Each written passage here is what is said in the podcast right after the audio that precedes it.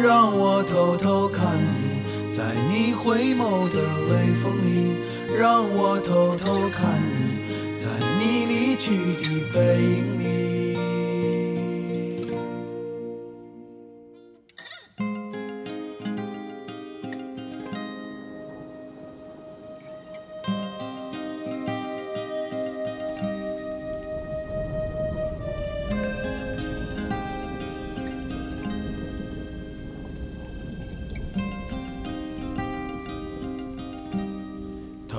轻的一抬，望见你的风采，拂流苏的裙摆。北京时间的二十一点四十六分，这是童话哥，我是君子浩，感谢各位小耳朵来到直播间。今天晚上会分享到这样一个主题，叫别哭。听我说，接下来会分享这样一段很长很长的名字。我希望这个文章能够有点会打动你，有点点的感动一下你深处那个灵魂。让我偷偷看你，在你离去的背影里。笑，像小孩，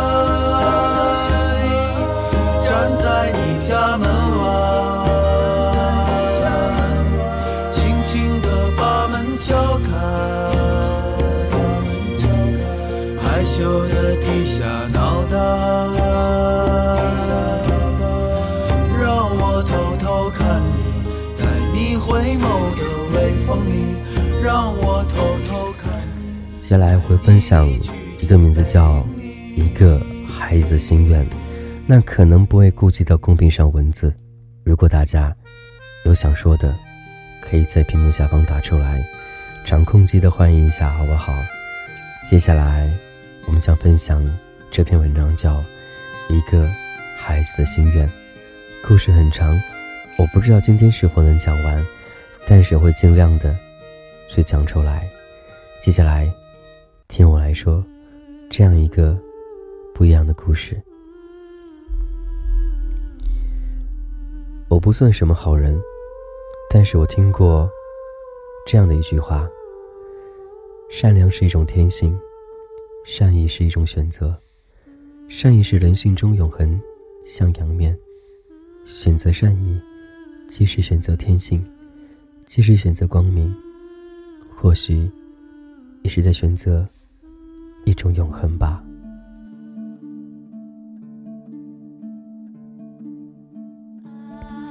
虽然人性在每个人身上都有星光闪亮那一刻，但是只是在刹那之间。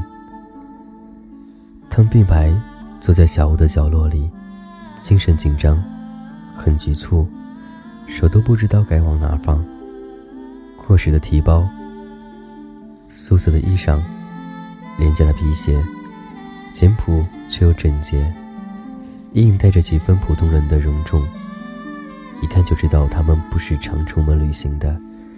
衬衫扣得严严实实的，头发梳得一丝不乱，出差一样的，坐姿僵硬的很，应该没怎么进过酒吧吧。两个人只是点了一瓶啤酒。一进门我就看出来了，他们应该是来自某个小城，安分守己一辈子的工薪阶层。但是我纳闷的是，他们的反应为何那么奇怪呢？我刚一进门，他们就死盯着我看，眼神里充满期待和慌张。孩子的眼睛会发亮，我知道的，却是头一次在中年人眼睛里看眼睛里看到同样的光亮。正月的古城热闹，街上游人熙攘，大边的小屋里热气腾腾，人很多，连台阶上都坐满了，听歌、喝酒、聊天，恣意的享受这假日时光。那天来的，大都是眉飞色舞的年轻人，学生、职员、背包客，一个比一个年轻。中年人就他们这一对儿，他们应该是夫妻吧。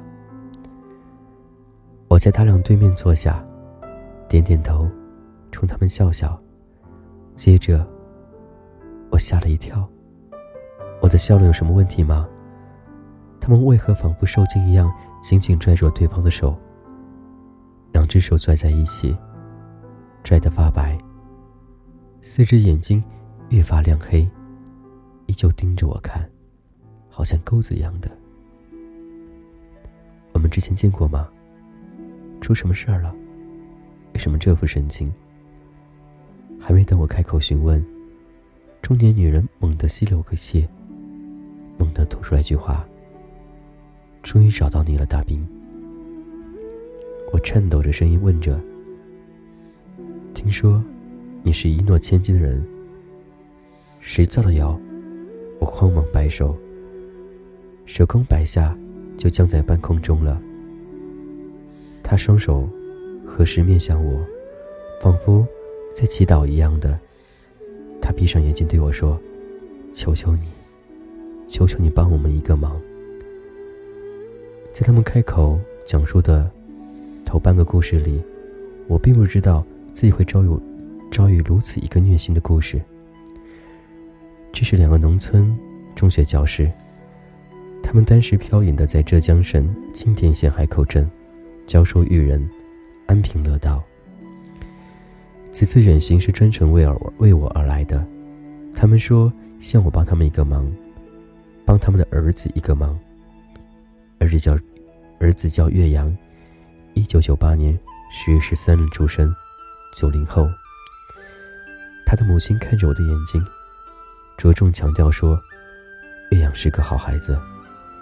每个父母眼中的孩子都是好孩子。”但他执拗地说：“他们家的好孩子和别人家的不一样。”他说他的儿子出奇懂事，但是他们都是农村中学教师，陪学生时间多，陪儿子的时间少。但儿子从不哭也不闹，早早的学会了一个人吃饭，一个人睡觉。早上睡醒，自己乖乖的穿好衣服，轻手轻脚的去上学。问他，他会说：“爸爸妈妈上班累，多休息一会儿吧。”他说：“我是老师，没时间过三月八日的节日。”下课铃一响。就看见儿子站在教室外，一边挥动着节日卡，一边喊：“妈咪，节日快乐。”节日卡是他自己裁的，自己画的，还有一只小蛋糕。他零花钱少，只买得起拳头大的蛋糕。女生们围着他逗他，他一本正经的捏着腰，挨个儿教育他们：“你们这些妇女啊，要听话，不许惹我妈妈生气。”他说。我妈妈很辛苦的。这个母亲讲着讲着，声音弱下来了，双眼失神的看着我，不知在想些什么。我咳嗽了一下，他好像被惊醒一样的，歉意的点了下头，继续开口讲。他说：“别人家还是妈妈哄孩子，我们家是孩子哄妈妈，从小就这样的。曾经有一个周末的晚上。”我带着岳阳去火车站广场玩，那时候他还很小，我太粗心了，边散步边备课，不知不觉的和他走散了。我满广场的找他，找遍整个广场，也不见踪影。我不知所措好久了。等到终于稳下心神想报警时，电话来了，岳阳在电话里大声喊：“妈妈，我找不到你。”我竟自己跑回家了，我在楼下的小店里很安全的。岳阳气喘吁吁的喊：“妈妈，你别担心我啊，你不许哭啊。”那个母亲说到这里，声音明显的沙哑起来了，看得出来，她在努力的平抑着情绪。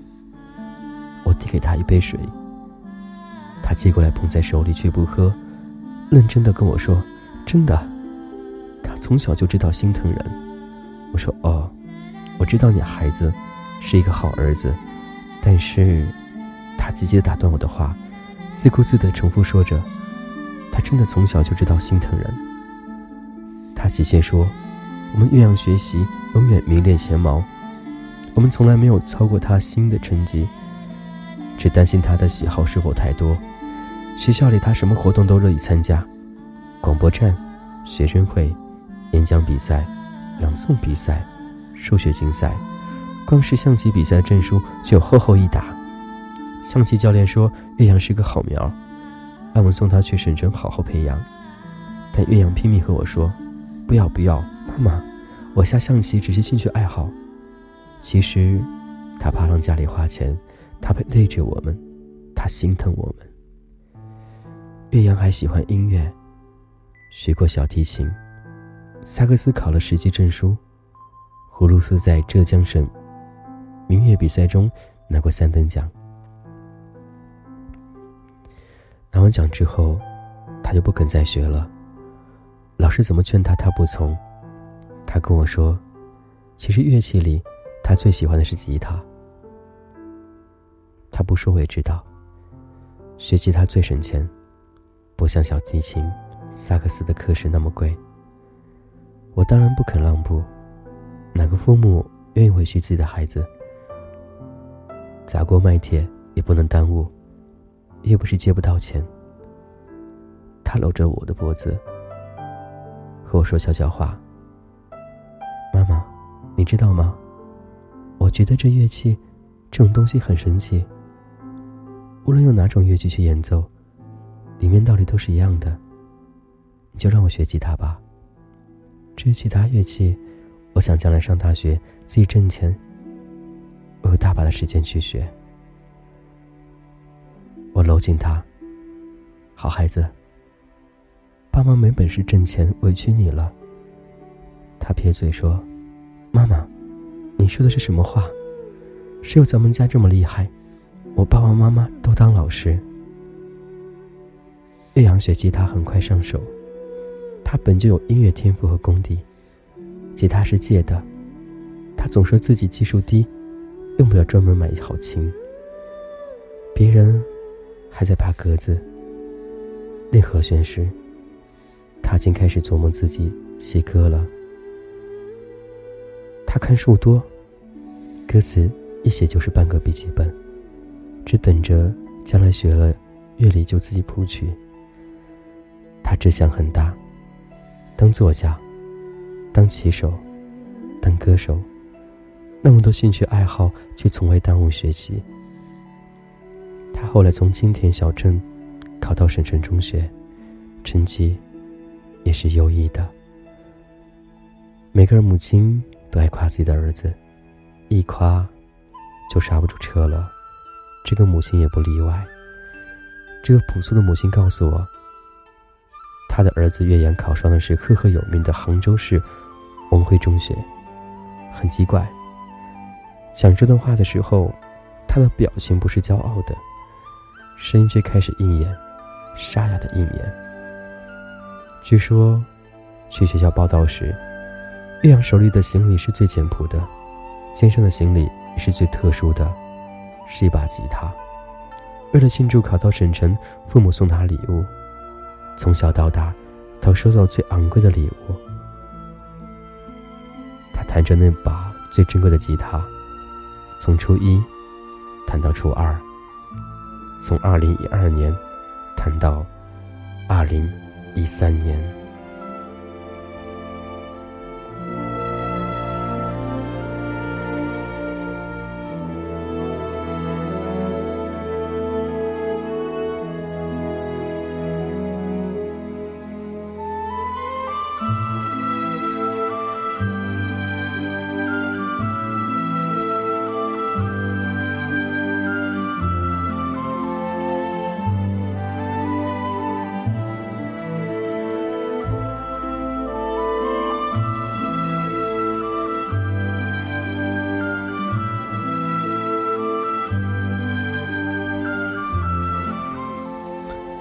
时间的二十二点整，这里是童话哥，我是金泽浩。接下来故事会有转折了。二零一三年发生了许多事，厦门 BRT 快线起火了，四十七人殒命。上海和安徽两地率先发现了 H7N9 新型流感。后续是江浙以及台湾，大范围的雾霾笼罩整个中国东部，从北京到上海，那么疯狂的，那么惶恐的抬头看天。这些公送领域的大事件被人关注、关心铭记，或者他奶奶的无情遗忘。二零一三年杭州也发生一件事情，一个孩子毫无征兆的病倒了，一对父母一夜之间忽然苍老，没有几个人会去关注这件小事。如无特殊原因，没有几人会关心一个陌生的、普通的孩子的病症，大部分。事不关己人懒得去追问熟人社会以外的事情。大部分身体健康尚在的人，并不关心这种病因的致命原因，也不关心为什么这样子的。他们更不会关心为何在城市儿童中，这种病的发病率已上升到百分之十三。二零一三年，岳阳十五岁，白血病。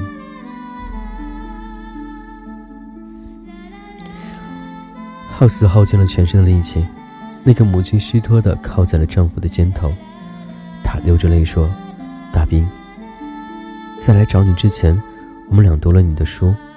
我记得在你书里写过，命运善计，总吝啬赋予世人很久的平静，总猝不及防的把人一下子塞进过山车，任你怎么的惶恐挣扎，也不肯轻易停下来，非要把圆满的颠簸成支离破。”非要把圆满的颠簸成支离破碎的，在拼，在命你耗尽半生去拼搏。她靠在肩夫的，靠在丈夫的肩膀上流泪，反复念叨着“命运神迹”这四个字。她说：“到底嫉妒我们什么？我们到底做错什么了？非要惩罚这么好的一个孩子？”最触目惊心，莫过于中年人的伤心。一对中年夫妻摊开双掌，彼此给对方拭泪，边叹气边茶，越茶越多。这一幕看得我有些难受了，但更多的是一种难言的尴尬。犹豫再三，我说：“大姐，你们遭遇我很同情，我知道治白血病要花很多钱，也大概知道你们的收入水平。但实话实说，不是我见死不救。”这个忙或许很难去帮。我说对不起，岳阳是个好孩子，但我并不是个有钱人。他俩连声说不不不，用力的推我在面前摆手。他们苦笑说：“大飞，你误会了，我们不是来找你要钱的。我们当了一辈子教书匠，穷归穷，骨气还是有的。”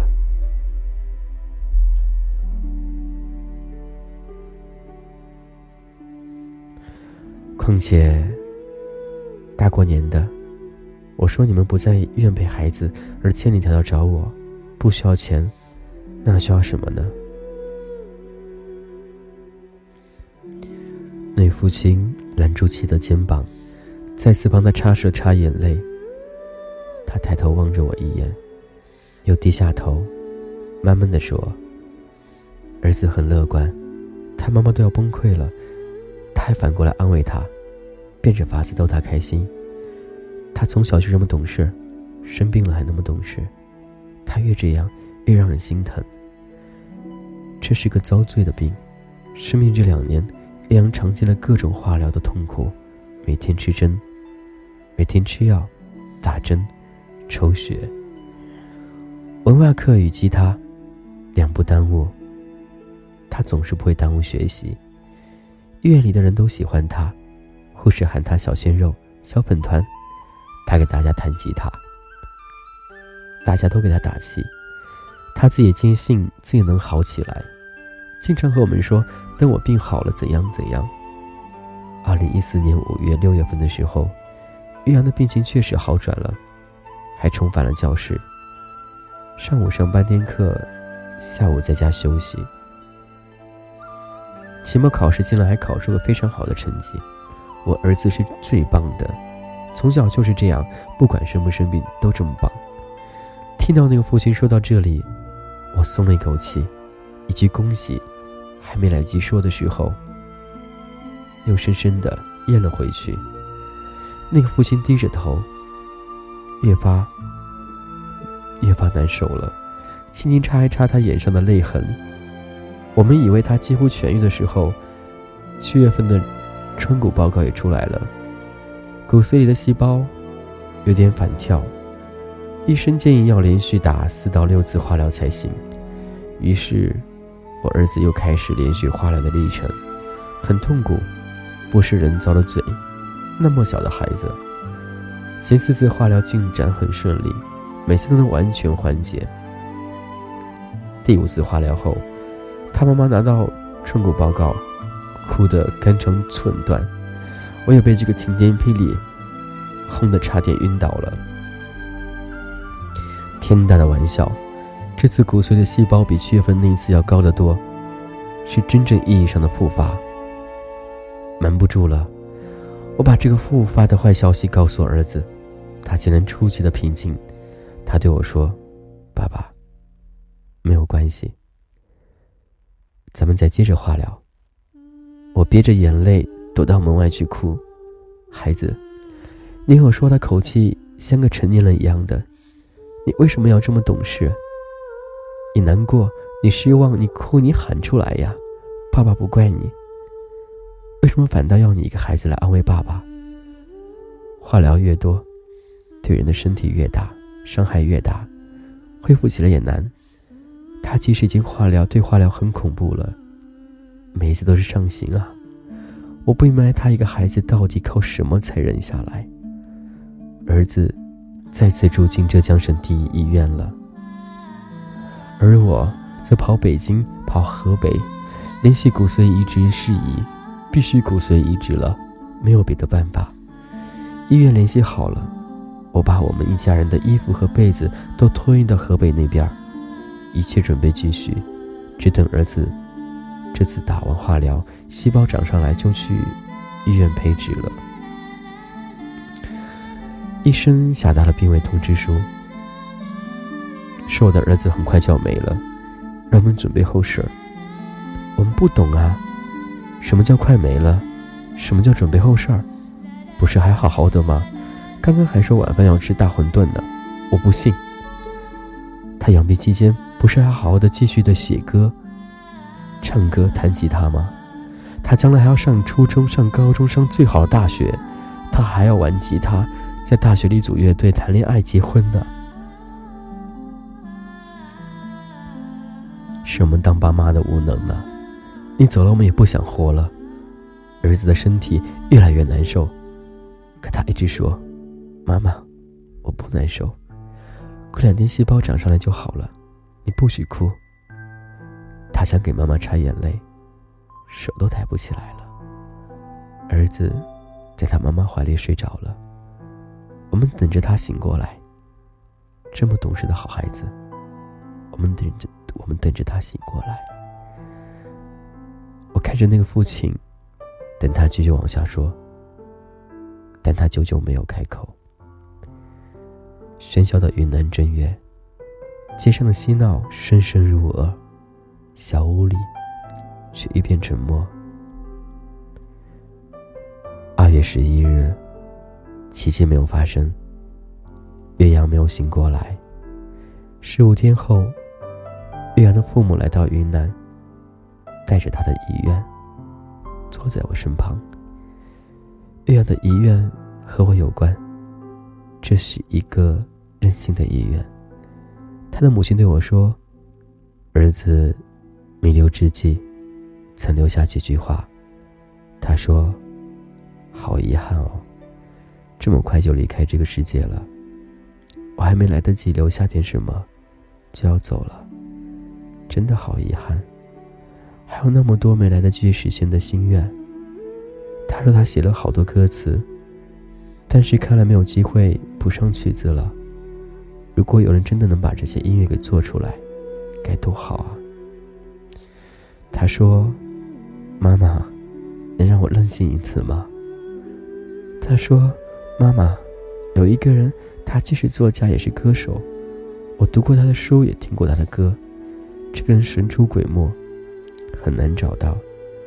但是妈妈，你帮我去找到了他吧，一年不行就两年，两年不行就三年，把我的词给他，他会懂的。他说：“我看过他的书，我猜他会答应的。”他说：“妈妈，我的好妈妈，我从来没有求过你什么，我一辈子就任性这么一次，你们一定要帮我去完成这个心愿，好吗？”正月里的古城，人群早已散去的小屋，岳阳的父母忐忑的看着我，沉默的看着我，双手合十，眼泪婆娑。可怜圈圈父母心，他们应该是料理完后事就赶来云南找我，捧着两颗碎的心，带着一个任性的遗愿，他们下决心要完成这个任务。云南找不到我，就去山东；山东找不到我，就去北京；北京找不到我，就去西藏。上天安排他们在我启程回北方闭关前的最后一天找到我。岳阳一定没有想到，他唯一的一次任性，却留给他伤痛中的父母多少折磨。我可以拒绝一个十六岁孩子最后的任性，哪怕他真的是。罕有的好孩子。当哀莫大于中年丧子，我没有任何理由去拒绝这样一对父母的请求。我接过了个 U 盘，对他们说：“好的。”我以为 U 盘里只是歌词，未曾想，歌词文件里还带着几段话。是十六岁岳阳在得知病情复发时，悄悄写下的。大意如下：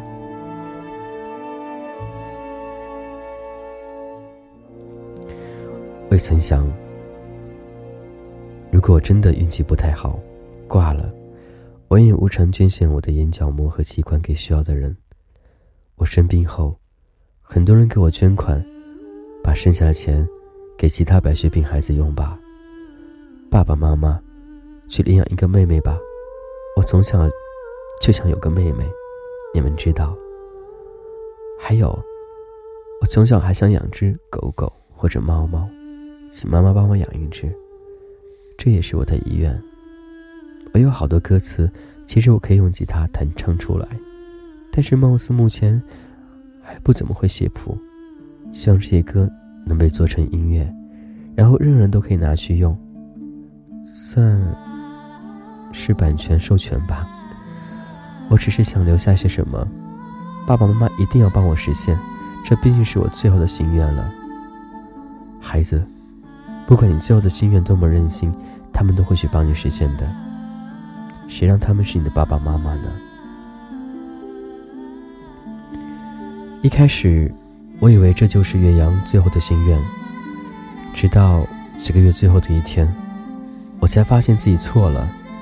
U 盘歌词文件还有一个隐藏文件，里面藏着另外一段话。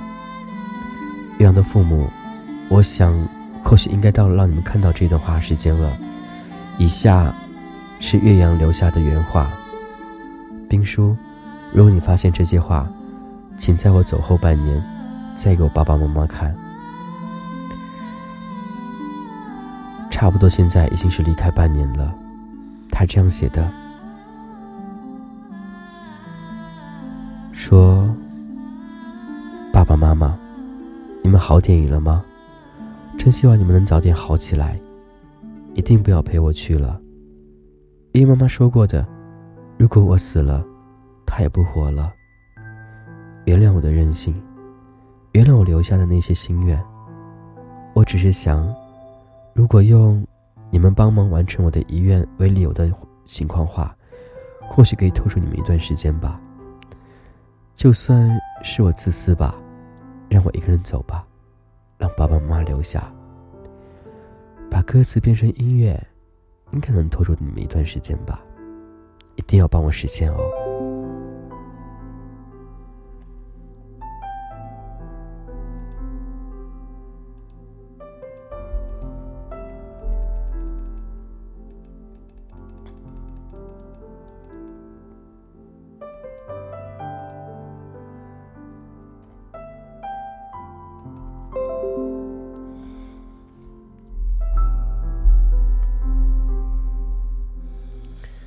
现在能听到我说话吗？刚刚不知道为什么网络突然之间断了，可以是吗？好吧，那我继续来往下讲了。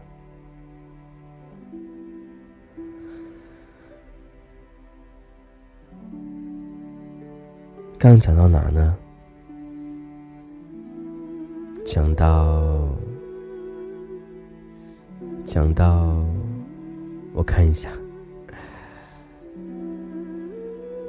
想到叫爸爸妈妈领养猫猫狗狗或之类的，可以多陪伴他们几年。他还说：“爸爸妈妈，来生咱们还是一家人好吗？不管有多难，我都会找到你们，继续当你们的孩子。”我觉得都是这样子的了。请允许我解读一下这段文字，他确实很任性。他处心积虑，其实心愿只有一句话：希望爸爸妈妈好好活着。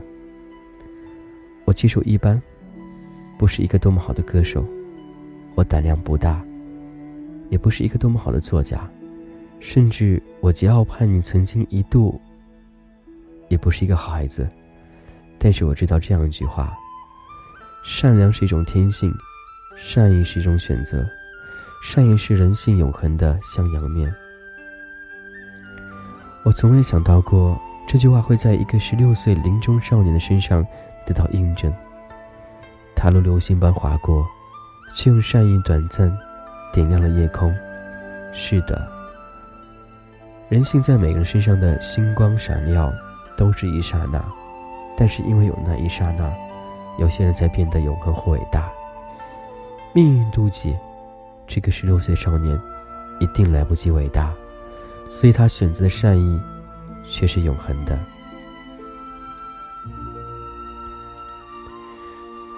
岳阳的音乐做好了，遵从岳阳的意愿。歌词版权开放，谁都可以谱曲，谁都可以唱。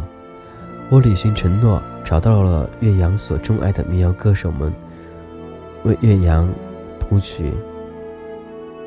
陈方圆，当我唱起这首歌，十木年华的《你是我的孤独》，好妹妹乐队的《我也可以是流浪诗人》，麻油叶麻顿的《最后一次看着你》，还有王继阳的《唱给自己的歌》，大家把岳阳的部分歌曲偏类、演唱录音合并成专辑上传网络，专辑名为《一个孩子的心愿》，也是。岳阳的一个心愿吧。这首歌有很多，然后接下来我想，我想说呢，想说一个故事，对，故事还没完，对。两年后，岳阳有了一个小弟弟。岳阳的妈妈履行对岳阳的承诺，好好的活着。新生名起名洛轩，是岳阳曾用的笔名。岳阳的妈妈坚持说儿子重新回来了。他说他长得和岳阳一模一样，他喊他小岳阳。好吧，洛轩洛轩，陈愿再来的小岳阳。我愿意相信岳阳妈妈的话了。岳阳回来了。我答应岳阳的妈妈，当了孩子的义父。时间无情，时间多情，除了等待，只有等待。平安长大吧，快快长大吧，孩子。一群叔叔阿姨在等着你长大，等着教你唱你曾经那些唱过的歌。接下来听到这首歌，对，赵雷的《让我偷偷》。看看你。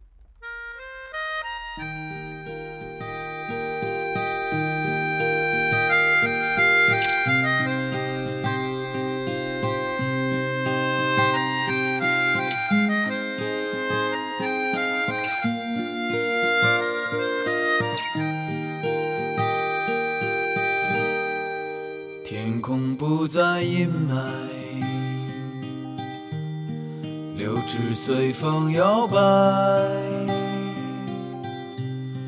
我站在树下发呆，粉红色的云彩，头轻轻的一抬，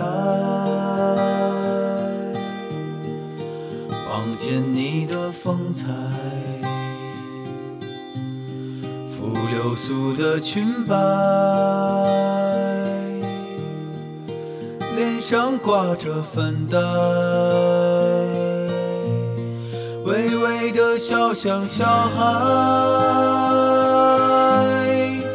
站在你家门外，轻轻地把门敲开，害羞的低下脑袋，让我偷偷看，在你回眸的微风里，让我偷偷看你。在你离去的背影里，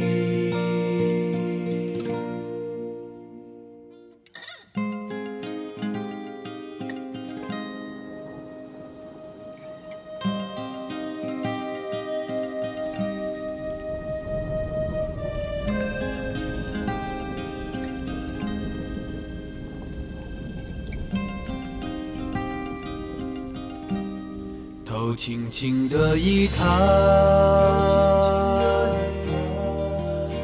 见你的风采，拂流苏的裙摆，脸上挂着粉黛，微微的笑像小孩，站在你家门外，轻轻地把门敲开。害羞的低下脑袋，让我偷偷看你，在你回眸的微风里，让我偷偷看你，在你离去的背影里，微微的笑像小孩。家门